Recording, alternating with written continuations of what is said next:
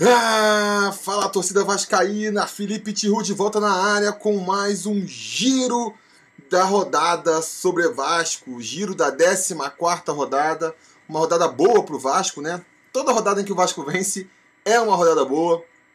Vamos comentar aí sobre, esse, sobre esses jogos então. Vamos voltar a falar do jogo do Vasco. Já peço então para vocês irem deixando o like aí, irem é, irem também deixando suas perguntas, comentando os assuntos e tudo mais. Digam se, se a transmissão tá boa também, se tá legal aí.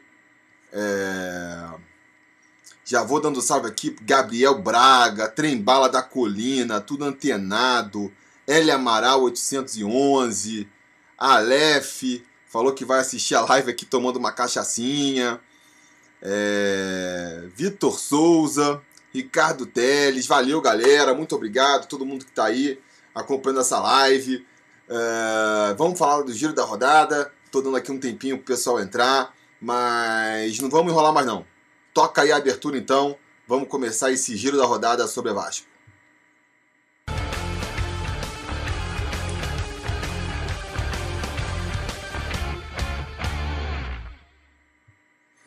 É isso aí, começou, começou oficialmente então o giro da rodada. Vamos falar aqui de todos os jogos do Vascão, todos os jogos do Brasileirão, melhor dizendo, né?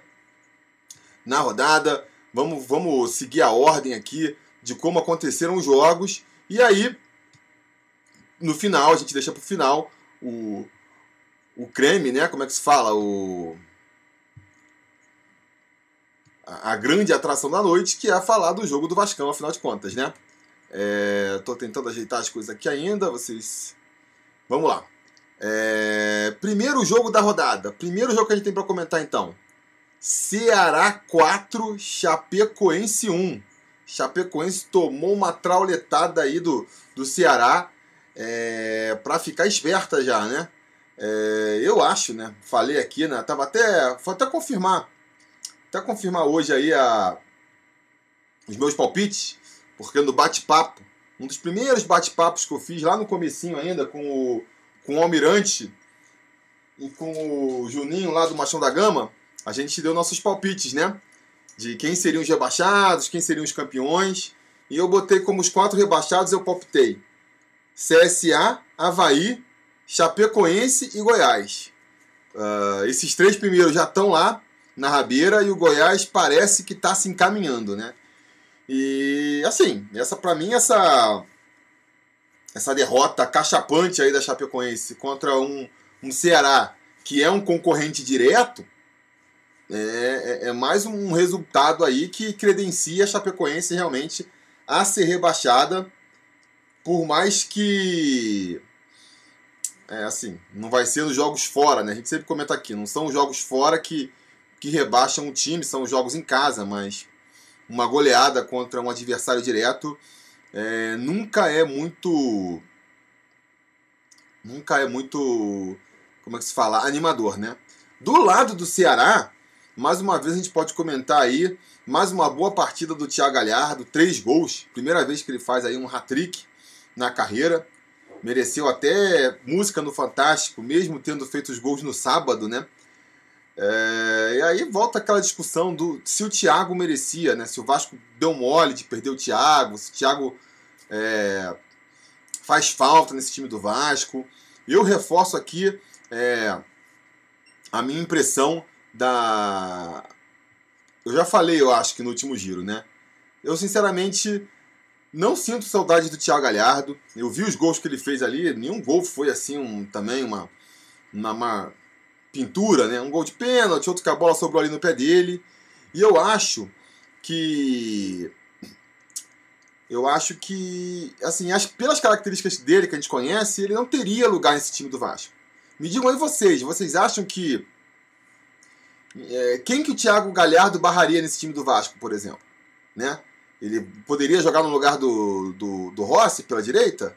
Vocês barrariam, sei lá, o o Marrone que fosse pela esquerda, o próprio Thales Magno, que pode jogar agora, botariam o, o Thiago Galhardo jogando de, de falso 9, terceiro volante.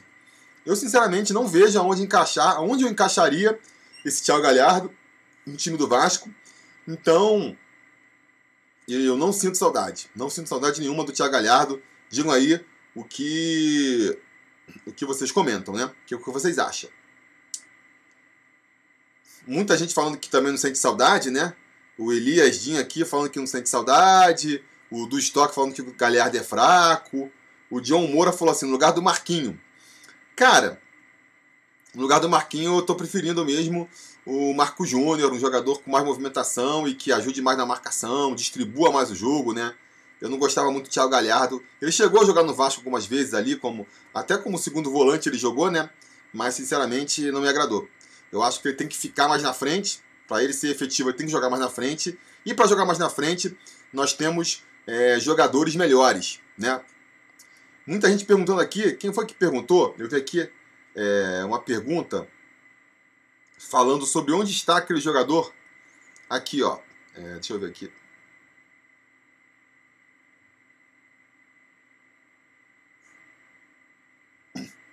Ah, Luiz Salvador. Cara, aquele centroavante do Paraná Clube que o Vasco estava cogitando no início do ano.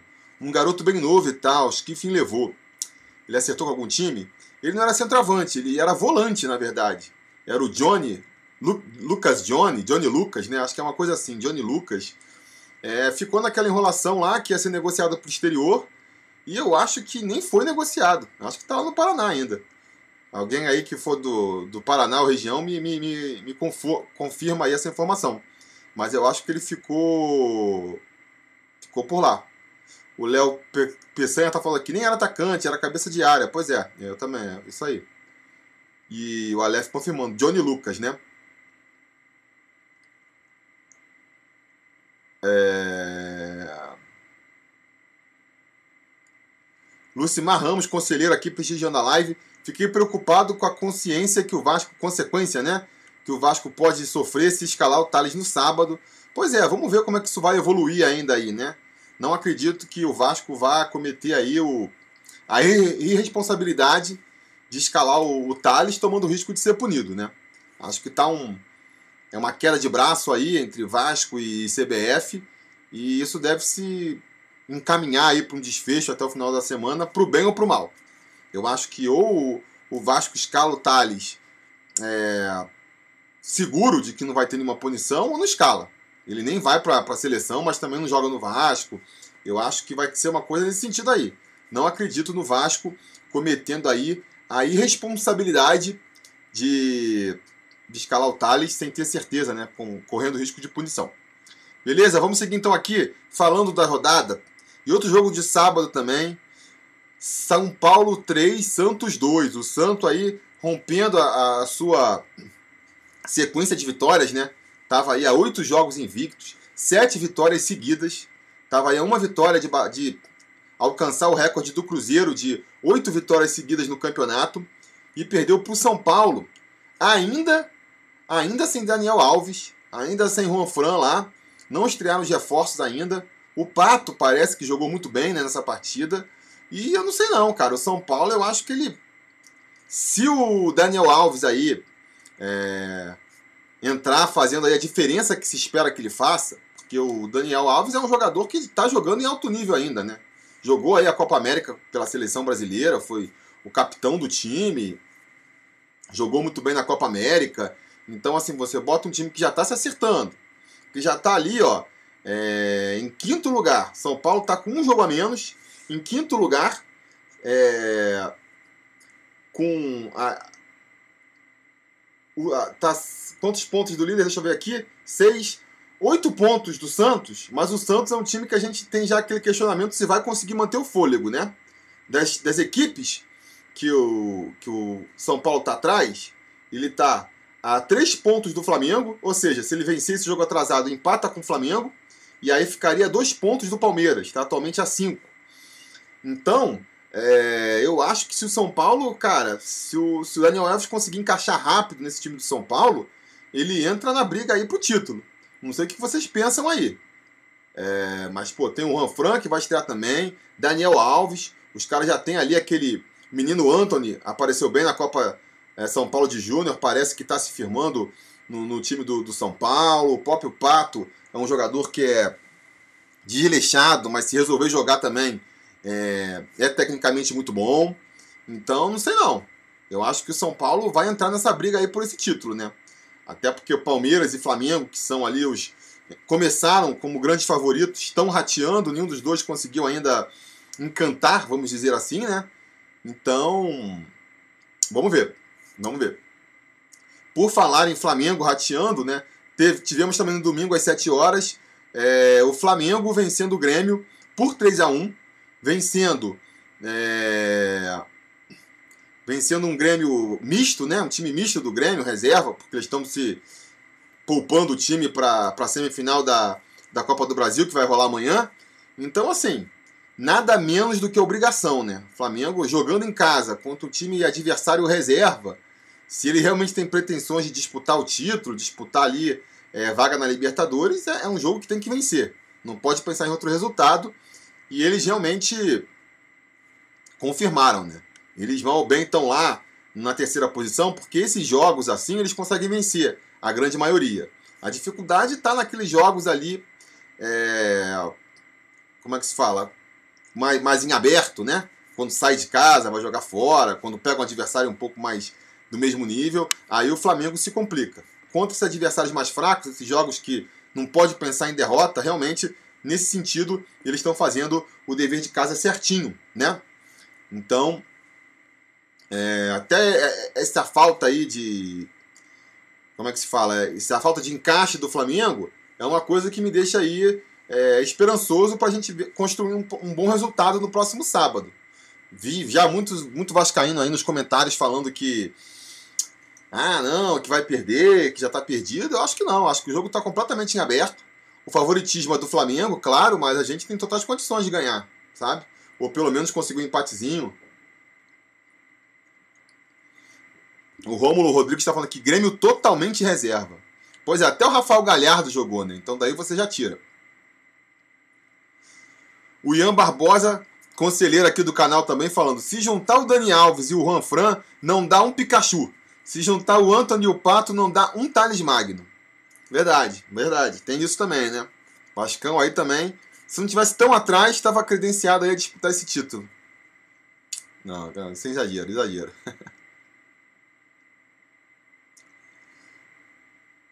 É... O Ivan Leal também aqui acompanha a live sempre, tá? O canal, né? Falando aqui, vou estar lá no Mané Garrincha. Tô preocupado mesmo é com o Voaden. É, pois é. O, o Voaden realmente é, é mais um reforço para esse time do Flamengo aí, né? Mas vamos torcer, vamos torcer para dar tudo errado, não vamos reclamar é, por antecipação, não. É, vamos, vamos passar para a próxima rodada aqui. A gente já falou de Ceará, já falou de São Paulo, já falou de Flamengo. Ah, no sábado também teve Atlético Mineiro 2, Fluminense 1. O Fluminense dando mais um passinho aí né, na sua briga, né? Né para pagar a Série B. Mas falando sério, até que eu acho que esse resultado, né? Não dá para que se no final do ano, no final da temporada, o Fluminense for rebaixado, ninguém vai poder dizer que foi rebaixado porque perdeu do, do Galo em Belo Horizonte, né? Então esse jogo tá naquela cota dos jogos que vai perder mesmo. Normal perder. É... Uh, os jogos decisivos, para quem está brigando lá embaixo, a gente sabe, são jogos em casa, são os confrontos diretos, são esses jogos aí que o Fluminense é, vai ter que ganhar se quiser se quiser fugir do rebaixamento, né? E o, Va e o, o Galo, que está que tá brigando lá na outra ponta, está em quarto lugar também, né? Por outro lado, esse é o jogo que tem que vencer. Pegando um time lá do final da tabela em casa, é o jogo que tem que vencer. Então, resultado completamente normal aí. O, o Galo ganhando de 2 a 1 do Fluminense.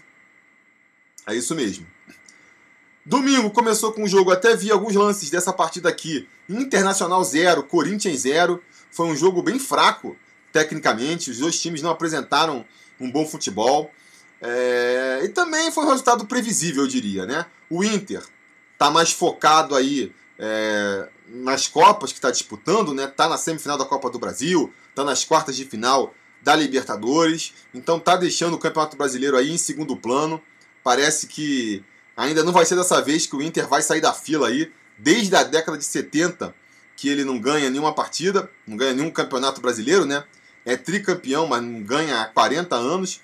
Uh, e parece que não vai ser esse ano novamente, né? Vai focar aí na, nas taças que ele está disputando e faz sentido também, porque não tem um time, não tem um elenco assim que, que possa bater de frente com São Paulo, com, com é, Palmeiras, Flamengo, então vai focar na, nas taças que, que são títulos mais fáceis de ganhar, né? É, e aí jogou ali, que nem eu falei, não, não levando tanto em consideração, não jogou com aquela garra, né? Mas. E o Corinthians também tá ali em sexto lugar, tá ali na, no G6 atualmente, né? Com 24 pontos. Muito porque consegue. É, não é uma equipe brilhante, não tem nenhum talento, não é uma equipe que encanta, mas é uma equipe que consegue fazer o resultado, né? Consegue ganhar os jogos em casa, do jeito que tem que ganhar, e quando sai para as visitas, consegue trazer um resultadozinho interessante, nem que seja um empate, por exemplo, né? Você pega aí os últimos jogos, está invicto nos últimos cinco jogos, por exemplo. Conseguiu arrancar um empate contra o Inter, jogou em casa contra o Goiás, fez o dever de casa, ganhou do Goiás. Um empate com o Palmeiras, foi um jogo em casa, mas, mas é contra um adversário difícil. Então consegue, mal, mal ou bem, consegue os resultados, né? Consegue voltar sempre com um pontinho em cada rodada. E isso é muito bom. É o que o Vasco está conseguindo fazer também, né? A gente pode lamentar aqui o empate contra o CSA, poderia ter vencido o Palmeiras, mas é o fato que pelo menos há quatro rodadas o Vasco vem pontuando. Se não vence, no mínimo empata. E isso aí é, é muito importante para você conseguir é, se distanciar da, da, parte de baixo da tabela e conseguir uma briga para ficar pelo menos ali do meio para cima, né? É... Então, seguindo aqui, é, no domingo, já às 4 horas da tarde, teve Palmeiras e Bahia. O Palmeiras, por outro lado, está numa draga terrível desde que voltou da Copa América, né? Já são aí cinco jogos sem vencer. Quatro empates e uma derrota nesse período. Empatou com São Paulo, perdeu para o Ceará, depois empatou com o Vasco, depois empatou com o Corinthians e agora empatou com o Bahia. Parece que já jogou um pouco melhor essa partida, né? Foi muito prejudicado ali pela expulsão do, do nosso craque Felipe Melo lá ainda na primeira rodada, para variar.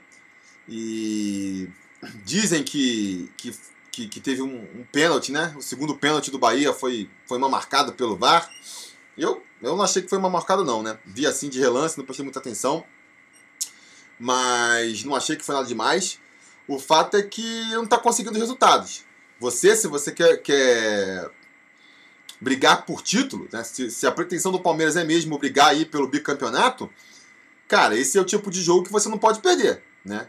Você tem que, mesmo com o jogador sendo expulso, mesmo com a arbitragem atrapalhando, esse é o jogo que a equipe campeã vai lá e ganha. Supera todas as dificuldades e ganha, entendeu?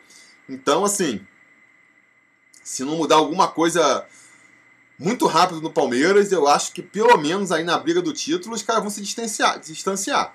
O Santos está bem, a gente não sabe se vai durar muito tempo, mas está jogando futebol mais vistoso. Tem aí o, o São Paulo também, que, que tá com potencial para disputar. E. E até o próprio Flamengo, né? Parece ter uma situação melhor do que o Palmeiras, então o Palmeiras precisa realmente abrir o olho. Uh, Outro jogo que teve também no domingo às 4 horas foi Botafogo 2, Atlético Paranaense 1. Atlético Paranaense, me confirmem aí, mas eu acho que ele ele jogou com, com o time reserva contra o, o Botafogo, porque o Botafogo, que o Atlético Paranaense também joga agora na quarta-feira contra o Grêmio, justamente, né? É o outro time que está aí na, na semifinal da Copa do Brasil. E aqui, ó, o VG Vasco tá, tá falando que jogou, né? Então, é... Então é isso, né? É, assim, mais uma vez, aquilo que eu já falei na, no giro da semana passada. O Botafogo tá fazendo muito bem o dever de casa dele, sabe? Ele consegue os jogos que ele tem que vencer, os jogos em casa, contra as equipes de parte de baixo da tabela. Aí pegou em casa, pegou um time que é um pouco mais qualificado, como é o caso do Atlético Paranaense, mas com time reserva, vai lá e ganha. O Ian Santos está falando aqui que Ryan Santos está falando aqui que foi totalmente reserva. Então é isso, né?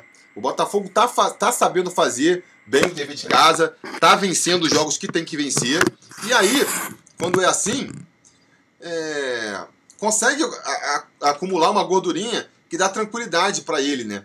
Ele está aí até bem alto na tabela, está em sétimo lugar agora, com 22 pontos, 52,4 de aproveitamento. Nem acho que vai conseguir manter é, esse desempenho tão bom ao longo da, do campeonato. Para mim, a tendência é ele ir caindo aos poucos na tabela, mas está conseguindo acumular justamente essa gordura que vai permitir uma tranquilidade aí para se distanciar o tempo todo da zona de rebaixamento e chegar lá nas últimas rodadas já matematicamente sem chance de ser rebaixado.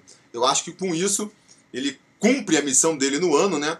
Até porque a tendência daqui para frente aí com essa abertura do Botafogo SA é as coisas ficarem mais mais tranquilas para eles, né? Eu tô até pensando em fazer um vou fazer, não sei se vai sair agora essa semana, se tudo der certo sai amanhã, se não sai aí na semana que vem, um vídeo comentando aí sobre sobre explicando, né, como é que vai ser essa transformação do Botafogo em empresa aí, como é que vai funcionar e aí até projetando se seria uma boa para o Vasco, o Vasco virar empresa também. Então fiquem ligados no canal aí que a gente vai falar sobre isso. O Lincoln Mafra aqui ajudou, deu um super chat aí pra gente. Muito obrigado, Lincoln. Comentou aqui Vasco, é isso aí, Vasco, Vasco. É...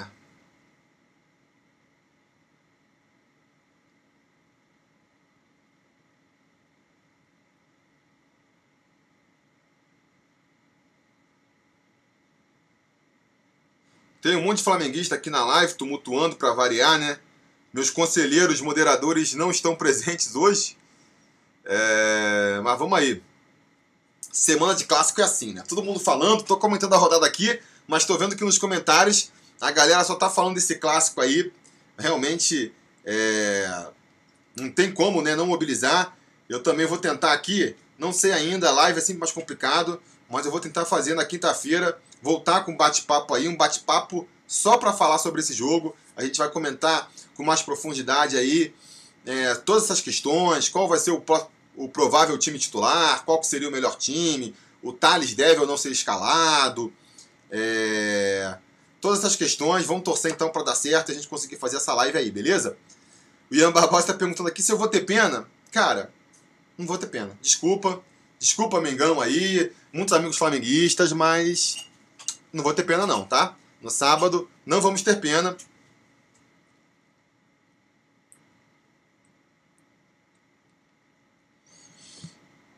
Tomando uma cervejinha invisível aqui. Uh...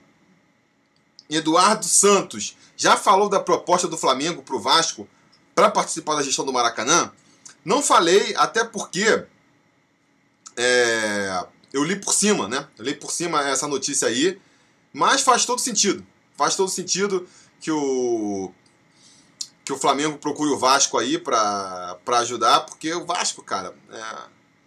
o Maracanã precisa do Vasco também. O Vasco precisa do Maracanã, mas o Maracanã também precisa do Vasco, entendeu? É, eu acho que foi a postura do Vasco a, diante da, da sacanagem que fizeram no começo do ano, de tirar ele ali da, da, da como é que se fala? Da organização, né, do, do controle do Maracanã, foi, foi super certa. Ah, é? Então, cê, fica com o Maracanã para vocês aí. Vocês não querem deixar a gente brincar? Então brinquem vocês, a gente não joga mais no Maracanã.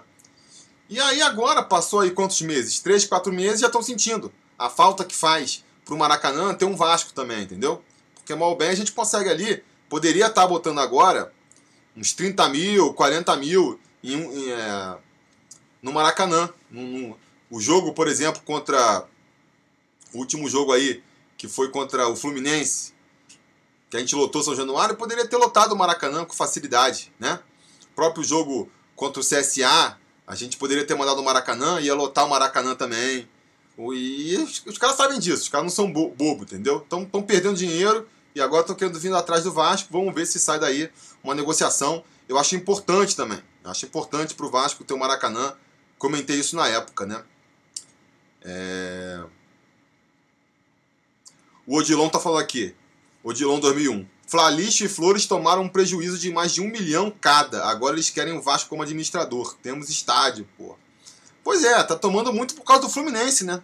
Fluminense vamos ser sinceros, não tem torcida para jogar no Maracanã, essa é a verdade. Os caras não conseguem, lota ali, bota, pô, 10 mil, abre o Maracanã para botar 10 mil torcedores, quando tem muito.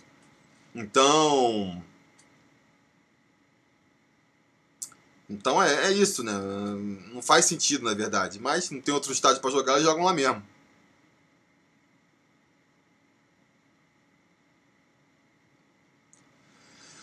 Cleiton Félix, de onde você tirou essa notícia que o Flamengo ofereceu estádio para vocês? Para que fazer acordo com vocês? Para tomar calote?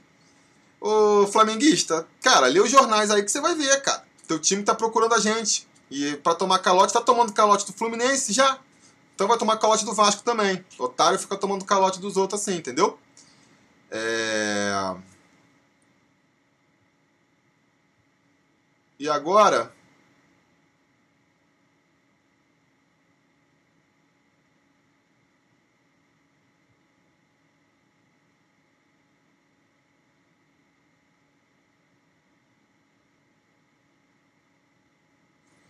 O Ian tá falando que o Fluminense só lotava o Maracanã quando tinha aquele timaço e mesmo assim empenava.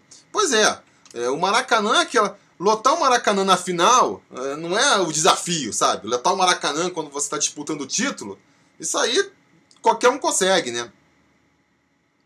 É, o, o, desafio é você conseguir manter, lotar o Maracanã. Se você usa o Maracanã regularmente, lotar o Maracanã regularmente. Essa é a dificuldade, né? E sinceramente eu não vejo é, o Fluminense nem o Botafogo conseguindo fazer isso. É só o Flamengo e o Vasco mesmo que, que tem esse potencial. É... Vamos seguir então aqui, né? Ah, falando dos jogos. Ah, outro jogo também que foi assim, fiquei, fiquei curioso para ver, foi Havaí 2, Cruzeiro 2, né? O Havaí ainda não conseguiu ganhar no campeonato, é um recorde. Nunca um time conseguiu ficar 14 rodadas sem vencer uma vitóriazinha sequer, né? O, Valentim fazendo um ótimo trabalho lá no Havaí. Coitado, pegou pela metade ali, né? Tá, pegou o trabalho da metade, mas não está conseguindo. Não está conseguindo também se tirar o, o Havaí né, dessa draga.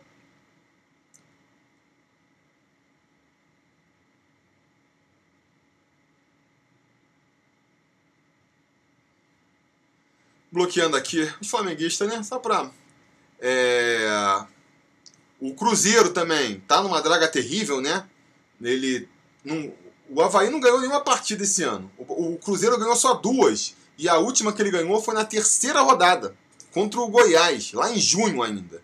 Então, assim, tá numa draga terrível também. Parece que tava oito, oito partidas sem marcar gol, né? Era cinco partidas no Brasileirão sem marcar gol também. É...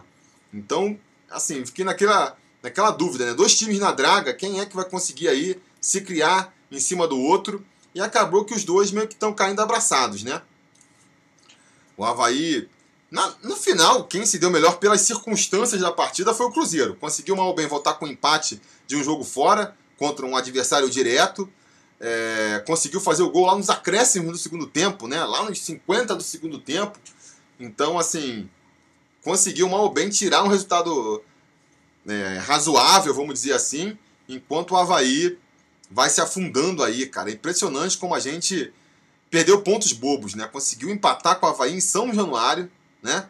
E conseguiu depois também empatar com o CSA. Vamos falar finalmente da última partida aqui, antes de entrar no, no jogo do Vascão, que foi o jogo entre o CSA e o Fortaleza. Fortaleza foi lá no Rei Pelé, na casa dos caras, e meteu um 2 a 0 ali sem dó, né? Fortaleza acabou de perder o técnico aí, Rogério Senna está indo para o Cruzeiro, aceitou pegar esse rabo de foguete aí. É... Cara, eu sinceramente não entendi muito qual foi do Rogério Senna não. Talvez tenha percebido ali que, que o bom momento dele no, no, no Fortaleza estava saindo, né? Tava acabando, que o Fortaleza daí tá, começou até melhor o campeonato, tá meio se aproximando ali. Não sei, quis, quis sair do barco antes dele afundar. Não sei o que, pode ter sido, porque. É, teoricamente, né, para fazer ali a, aquele, aquele filme de técnico correto, que não, que não abre mão do trabalho no meio, o certo era ele ficar com Fortaleza até o final da temporada, pelo menos, no final da temporada mudava, né? E ainda está trocando Fortaleza por um clube que cujos problemas claramente transbordam as quatro linhas. O problema do Cruzeiro está longe de ser o time, que nem eu já falei também na, no giro da semana passada, é um time bem qualificado, Dedé, Thiago Neves, Fábio. Não falta bom jogador no Cruzeiro, né? Essa é a verdade. O problema dos caras está extra-campo lá, questão é, dívidas e problema com a justiça, com a polícia. Então, assim, não sei, né? O, o Murilo Rodrigues está falando: o problema do Cruzeiro era o Mano Menezes. Com o Senna eles vão subir na tabela. É, pode ser, né? Um desgaste com o Mano Menezes. Mas o Mano Menezes estava há três anos do Cruzeiro, foi bicampeão da Copa do Brasil. E tudo bem, pode ser que criou, construiu um desgaste ali, que a situação ficou insustentável. Mas será que é só isso? Porque o, o Mano Menezes já saiu. E o Cruzeiro, mesmo assim, penou para empatar com o Havaí, que é um time que não ganhou de ninguém ainda no campeonato. Então, assim, não é só uma questão ali de má vontade dos jogadores com o técnico, que é só tirar o técnico e tudo melhora, né? É, eu acho que o problema é um pouco mais grave aí. Vamos ver, vamos acompanhar, vamos ver como é que vai ser aí essa. É, duas coisas interessantes para a gente ver, né? Como é que vai ser o Cruzeiro daqui para frente com a chegada do, do Rogério Ceni e como vai ficar o Fortaleza com a chegada do Zé Ricardo, que o escolhido pelo Fortaleza para substituir o Rogério foi o Zé Ricardo. É... A torcida do Vasco gosta do Zé Ricardo, né? Eu acho ele, cara, muito retranqueiro. Mesmo diante de todos os, joga... os técnicos retranqueiros que já passaram por São Januário, ele me parece o maior de todos. Achava que faltava muito repertório ofensivo quando ele estava no Vasco, sabe?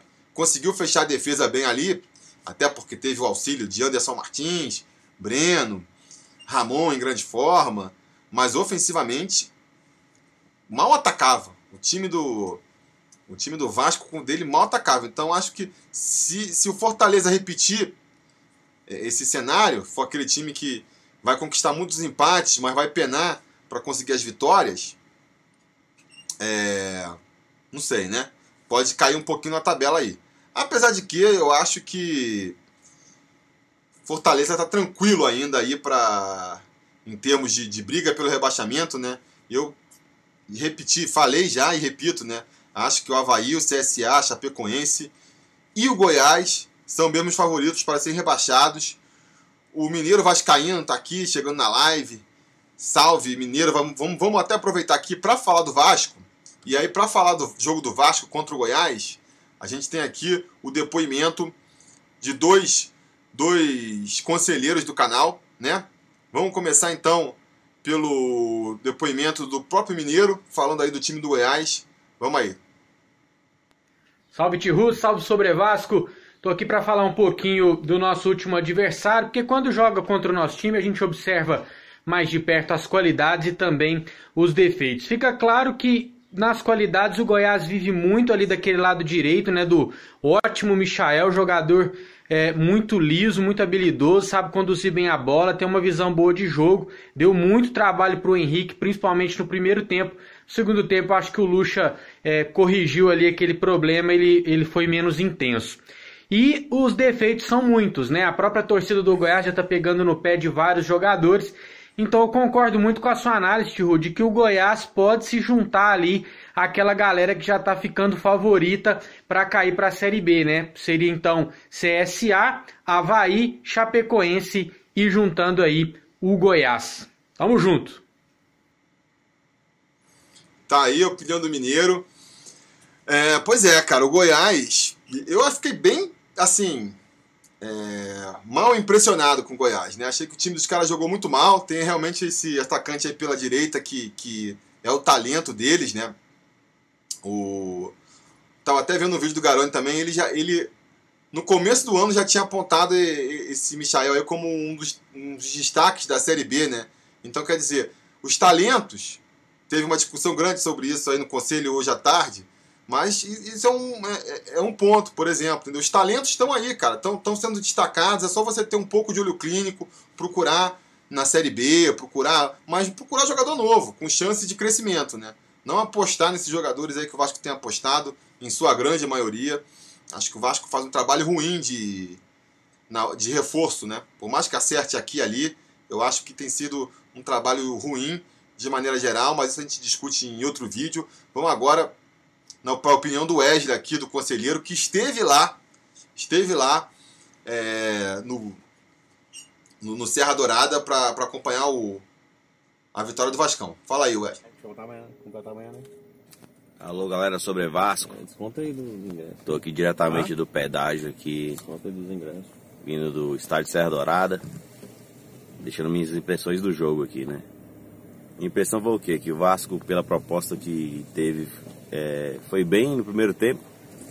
Conseguimos marcar o primeiro o gol, né? O gol que acabou aqui dando a nossa vitória.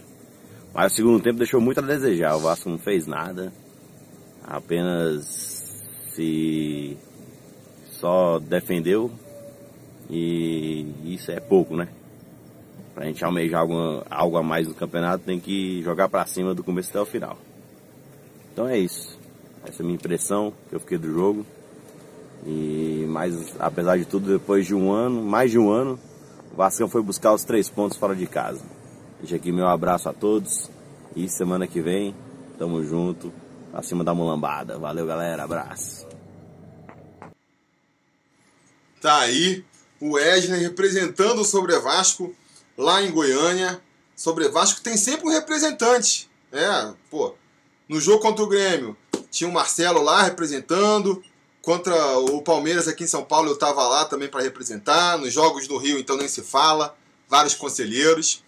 E tá aí o Wesley, estava lá em Goiânia. Vai estar tá também em Brasília aí. Tomara que tenha o mesmo pé quente, né? E traga mais uma vitória pra gente. Vai ser bem bom, né? Se a gente conseguir emendar aí mais duas vitórias seguidas, vai ser bem bom. é. E, cara, vamos falar o que vocês querem falar aí. Vocês estão comentando muito do jogo do Flamengo, né? Mas o que, que vocês acham desse jogo contra o Vasco aí? Contra o Goiás ainda?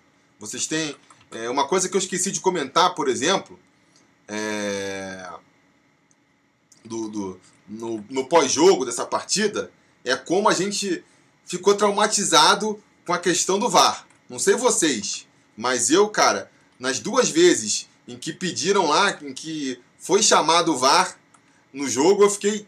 A primeira vez nem tanto, né? O primeiro lance lá foi. Acho que era o, era o Raul, né? Um lance de, de suposta mão na área, que o Raul chega claramente batendo no peito, matando no peito. Aquela ali. É, não tinha como marcar pênalti naquele lance ali. Eu fiquei, na verdade, mais puto com o jogador. Porque ele veio tentando matar a bola para sair jogando, sei lá. Claramente tinha que chegar cabeceando a bola para fora, sei lá, né? Ah, mas enfim, naquele lance não fiquei nem tão preocupado. Mas no segundo lance, que foi uma disputa ali no ar entre o, Oswaldo Henriques e o atacante do Goiás, eu, sei lá, fiquei olhando e falei, cara, se esses caras tiverem de sacanagem, quiserem marcar o pênalti aí, eles marcam. Já marcaram por menos, né? Já marcaram por muito menos. Então, é aquela coisa, né? Gato escaldado tem medo de água fria. O VAR tem funcionado muito mais para prejudicar o Vasco do que ajudar. Então, então é, a gente já fica traumatizado, né? Galera reclamando que tem muito flamenguista. Cara, deixa eu ver aqui meus conselheiros, se apresentem, que eu vou botar vocês aqui como como moderadores para tentarem dar uma aliviada. Semana, os caras falam, mas semana de clássico, os caras estão se mordendo aí, né? Fica caçando, estão desde o começo da semana invadindo. Você vê, você vê que, que os caras estão nervosos quando eles começam a invadir a live, né? Aqui, ó. Calma aí.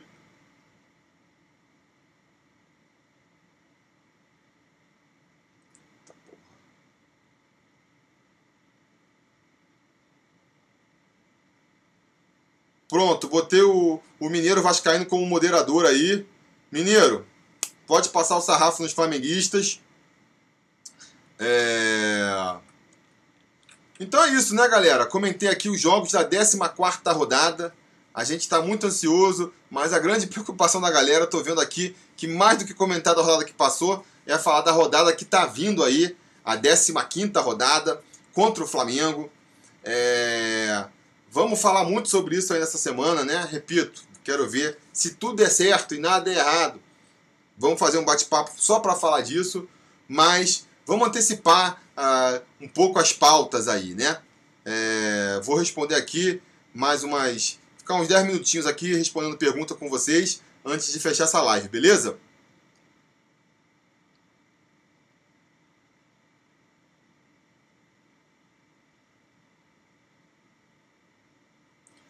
Galera falando do Ribamar, né? Que poderia dar uma chance pro Ribamar. Eu, e, aí o Eduardo falou aqui, esquecem, esqueçam o Ribamar. Eu acho difícil também. O Ribamar ele tá treinando afastado, né? Vai ser muito difícil é, do Vanderlei chegar, tirar ele. Ah, acontece, né? Volta e meia acontece. O próprio Boca Negra estava treinando afastado e o, e o Lucha puxou de volta. Mas fazer tudo isso em uma semana só, puxar o cara em uma semana e já botar ele titular do time, eu acho difícil, né? Eu acho difícil, mas é verdade que a gente está sem grandes opções, né? Estamos sem vários desfalques, né? Se você parar para pensar que o Rossi não volta ainda, né? Foi confirmado agora aí hoje que o Rossi não volta. Marrone está expulso. O Thales foi expulso, está tá cobrindo suspensão. O Fernando Souza pergunta aqui, a CBF liberou nosso garoto? Até agora não, né? Não teve a desconvocação, então teoricamente ele tem que ele tem que não pode jogar. Tá faltando opção na frente. Tá faltando opção, com certeza. Mas sei lá, né? Não acho que que isso vai ser o suficiente pro pro Luxemburgo ressuscitar o Ribamar. Até acho que se ele tivesse treinando com o time, se ele tivesse com um grupo ali, poderia ser uma opção interessante, né? Porque com certeza é, o, o Lucha vai querer fazer uma equipe mais defensiva, pensando nesse sentido. É, esses atacantes que ajudam na marcação, eles são importantes. O Marrone era importante nesse sentido. O Ribamar sabe fazer essa função também. Então acho que poderia ser até um, uma opção interessante, mas eu não sei porque que afastou o cara, sinceramente. Não tem negociado, não tem negociação em vista. Sabe, é para forçar uma negociação, eu acho, eu acho um erro estratégico. Isso que o Vasco faz eventualmente. o Lucimar Ramos. Poxa, cara, não é calendário FIFA e mesmo assim o Vasco não pode, não vai poder escalar o Thales? Pois é, cara, é uma, uma questão da CBF ter a sensibilidade de liberar o cara ou não, né? Porque pelo que eu li aí hoje, a CBF convocou. Se a CBF não desconvoca, ele não pode jogar. Por mais que o Vasco não possa ser punido por não liberar o jogador, o jogador também não pode jogar. Então é uma queda de braços aí. Vamos ver, vamos ver o que vai acontecer o Jonathan França, o Ian Sassi vem por aí? Espero que não, né? Espero que não, mas em se confirmando aí ainda mais a, a ausência do Thales, tudo é possível, né? Tudo é possível. Porque vamos pensar ali pro meio quem que ele vai escalar. Eu até acho que vai fazer um esquema assim, vai botar o Felipe Bastos no meio, vai botar o Marquinho para jogar de ponta esquerda e aí, eventualmente, sei lá, um Thiago Reis para jogar ali na frente. Acho que a, que a solução vai caminhar mais para isso aí. Mas ele pode aparecer com o Yansassi também, para tentar puxar um contra-ataque, né? Porque um time com o Felipe Bastos e Marquinho, em se confirmando, vai ser um time é, bem menos mobilidade do que foi contra o Goiás, por exemplo, né? Então, assim, não seria uma escalação que, que me agradaria muito, mas com tantos desfalques, eu acho difícil dele dele barrar completamente, não aproveitar para dar mais uma chance para o Marquinho aí, que já se mostrou um preferido dele, né? Eduardo Santos, já sabemos que o Bruno Cheddar e o Marquinho vão ser titulares. Preferiu o Ian Sassi. Cara, eu também acho complicado, até porque Bruno Cheddar e Marquinho no meu campo vai tirar muito, vai tirar muito do poder de marcação do time e seria importante um Vasco pegador jogando aí contra o Flamengo, né? os caras, mesmo os mais ofensivos, é importante que eles conseguissem fazer já aquele primeiro combate lá na frente, para não deixar a bola chegar é, redonda lá na frente para o Flamengo. Então, assim, em se confirmando, Bruno César e Marquinho aí entrando nos lugares do é, do Marrone e do, e do Thales, ainda tem que ter um cara para entrar no lugar do do do Marco Júnior também, né? É, é preocupante, é preocupante.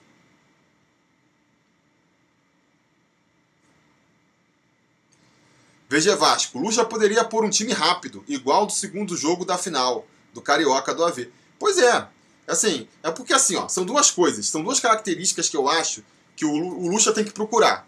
Uma é um time bastante combativo, né, para conseguir marcar perto o Flamengo, anular os seus jogadores, né? Então tem que ser um jogador que marque, que corra, que tenha esse vigor. Não é o caso do Marquinho, nem é o caso do Bruno César. E tem que ser com a bola nos pés, um, um, um jogador rápido, né? Que consiga ali puxar um contra-ataque, pegar a equipe, a defesa do, do, do, Flamengo ainda bagunçada, ainda desarrumada. E, de novo, nem o Marquinho, nem o Bruno César tem essas características, entendeu? Então, assim, é... o Bruno César vai ficar o quê? Para bater falta? Mesmo para fazer isso, tem que ter alguém que sofra a falta, né? Quem é que vai sofrer? O Marquinho nem para isso serve. Então, assim, Pode ser. Assim, a gente está tá projetando aí que o Marquinhos vai ser titular, porque é, o, o, Luxemburgo vem forçando aí ele a, nas últimas rodadas, mas. Mas pode ser também que não, né? Pode ser que agora que ele perdeu as chances, acabou. Vai dar chance para outros. Vamos, vamos torcer por isso. O Luiz Eduardo tá falando aqui. Eu subiria o Bruno Gomes. Cara, eu sou super a favor de dar chance para a molecada da base. Eu acho que eles têm que ter umas oportunidades sim. Agora, não sei se esse é o momento, né? Vai jogar o garoto, estrear o garoto no time profissional logo numa partida contra o Flamengo. Se ele arrebenta, beleza, vai para o estrelato e, e se consagra. Mas se ele faz uma partida ruim, se ele por acaso ali erra no lance de um gol dos caras, pode queimar o, o cara de vez também, entendeu? Então, assim, é, acho, acho, acho perigoso, acho perigoso. Não, não faria isso para essa partida agora não.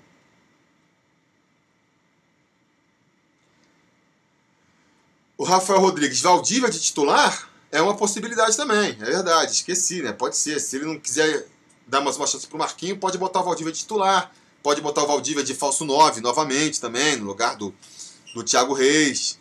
É uma possibilidade também, é uma possibilidade. O Quedão Café está falando aqui. Ele não tá encantado com o Vinícius? Por que não?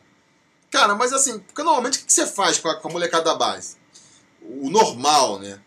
Você, pô, bota o cara no, no, no, final do jogo, bota ele entrando ali nos 30 do segundo tempo.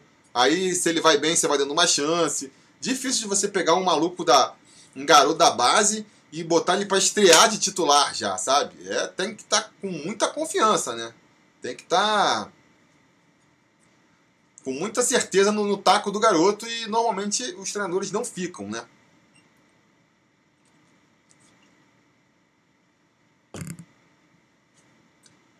Beleza, galera? Digão Salles aqui, nosso conselheiro tá chegando agora. Agora estamos fechando a live. Já passamos aí todos os jogos da 14 rodada. Falamos um pouco aqui do jogo contra o Flamengo, porque não tem como, né? Vi aqui pelos comentários que desde o começo o grande assunto é esse. Então, é, repito aí o convite, né? Cara, minha semana tá meio atribulada aqui, então tá complicado, mas eu vou tentar fazer, eu vou tentar amanhã soltar um vídeo falando sobre Botafogo SA, vamos ver se eu consigo. E vou tentar na quinta-feira fazer um bate-papo pra gente comentar só bate-papo aí uma hora só falando de Vasco e Flamengo, tá? E isso aqui é o que eu vou tentar fazer. Vamos ver se eu consigo. Repito, a semana está meio atribulada aqui, eu não posso dar certeza, mas o objetivo é esse. Então, se tudo der certo e nada errado, essa é a programação do canal aí, beleza? Na sexta-feira a gente já lança o preleção sobre Vasco para ir aquecendo para o jogo. E no sábado é o dia do jogo. A gente vai lá estar tá acompanhando a vitória do Vascão e depois volta com pós-jogo, com dancinha para comemorar. Beleza? Essa é a programação. Vamos ver se vai dar tudo certo. É... É isso aí, galera. Muito obrigado aí. Vamos encerrando. Silva Santos pintou agora, Mineiro Vascaíno, Lucimar, todos os apoiadores aí que que apoiaram. O Jefferson também está sempre aí, Profeta Vascaíno. Jefferson está perguntando o que eu acho do, do Raul. Eu sempre gostei do futebol do Raul. Acho que ele está crescendo cada vez mais. É normal. Por isso que eu defendo sempre que a gente tem que apostar em jogadores novos, não em jogadores já velhos, entendeu? É... E tem que ter paciência também, né? Não é achar que o cara novo vai chegar já destruindo, ele precisa de um período de adaptação. O Raul tá se conformando, tá se encaixando aí nessa expectativa. Espero que mantenha esse crescimento, porque ele está sendo muito importante aí pro time do Vasco. Beleza, galera? Então era isso. Peço aí para vocês derem um like e ligar as notificações e ficar ligado que essa semana a gente vai ter muito vídeo ainda para falar. Vamos falar muito ainda desse jogo aí é, com o Flamengo, beleza? Então era isso, galera. É, muito obrigado a todo mundo que participou da live aí. E a gente vai se falando. A realização desse vídeo só foi possível graças ao apoio inestimável dos conselheiros do Sobre Vasco. Ajude você também ao Sobre Vasco continuar no ar, se tornando um apoiador em apoia.se barra Sobre Vasco ou sendo um membro do canal aqui no YouTube.